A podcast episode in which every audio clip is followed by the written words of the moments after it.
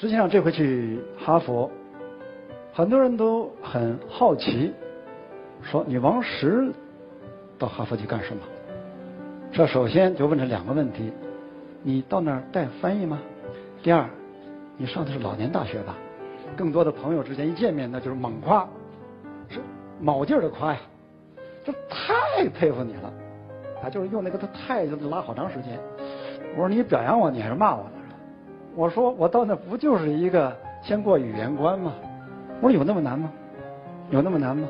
这样表扬，无非当中就是说，就是你王石要过语言关是不可能的，但是你过了，所以才太佩服你了。但是确实和我这样的身份呢有点小小不同，因为你总是一个中国的著名企业家，上市公司老总，年纪又过了六十岁，说你到那儿去。学英文去，你能不能拉下脸？你能不能放下面子？你能不能把那个架子放下来？你能不能放下虚荣？我这个思想准备的。我第一天报道，人们以为是校长的爸爸来了，说怎么来个老头是吧？嗯，你知道在那边教呢，他是互动的，啊，十几个学生，两人一组，两人一组，说一组单词就互相比划，像中国字我都记不清了。还还还外国字还要记住，还要比划出来的时候，所以我第一次体会到什么叫后进生。第一学期快过完的时候啊，我就特别得意，因为我是和你们最大年纪不超过三十五的，小年纪十五六岁，也就和一群小屁孩混。虽然后进生，但是我跟着，我没留级。不要说语言了，没有语言，你就在中国，我把自己放在没有秘书、没有司机。没有你的呃合作单位的接待，你就一个人。实际上我已经在中国已经是个半残废，更何况在这样一个外国的环境，我到那儿既没带司机，也没带秘书，更没带翻译。所以从头开始，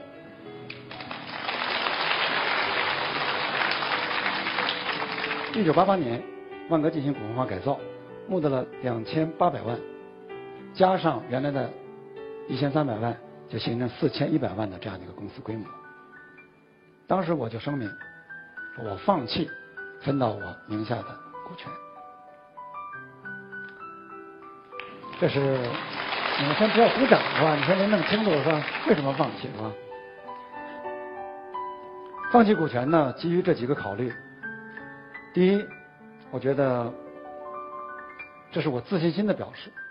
我相信凭我的能力，我不一定控股它，我的能力能管理它。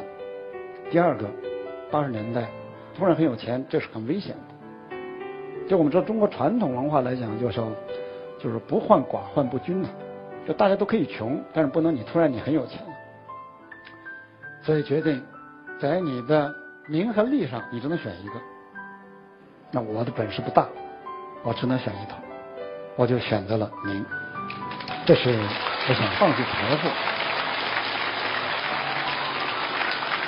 九九年呢，那是我四十八岁的时候，就辞去了总经理的职务，开始了我只当董事长，真正的就是不管公司的事儿。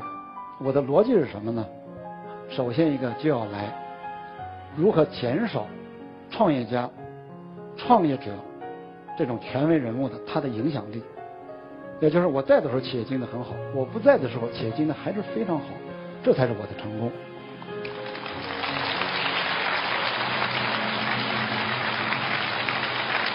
鼓掌早了点，因为痛苦在后边。第二天，我照样上班了，一切都很平常。我上班往那一坐，我怎么感到冷冷清清的？我说：“哎，人呢？”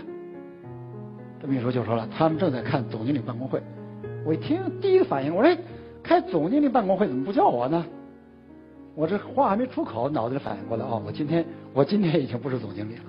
哎呀，就抓耳挠腮，就特别想冲过去，就说：“我只是坐那听听。”哎，从一个掌握着权力、发号施令的突然来下来，没有决定权的时候，那是非常非常难受的。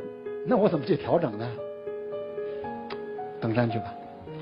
实现自己少年时候的探险家的梦想去，这是我想放弃权力。再一个呢，我的人生规划六十岁到七十岁，我要到大书大学去教书去。我不知道我人生到底在追求什么，到现在我都不知道。现在实际看来讲，已经不重要，因为你在不断的在更多的去经历，这种经历，你能够看到它不是随心所欲放放纵自己，而是坚持的你这个目标，你这样去做下去。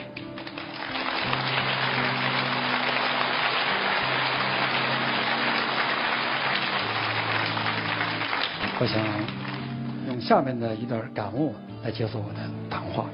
可能你们会感叹现在这个事情，啊，全球的不确定，中国未来的不确定，啊，你们很感叹没有机会了。我这里想说的，正是因为这样不确定，他给了你机会。如果什么都确定了，什么都非常非常稳定了，你要想发展，你要想出人头地，那是非常非常难的。在你不确定的时候。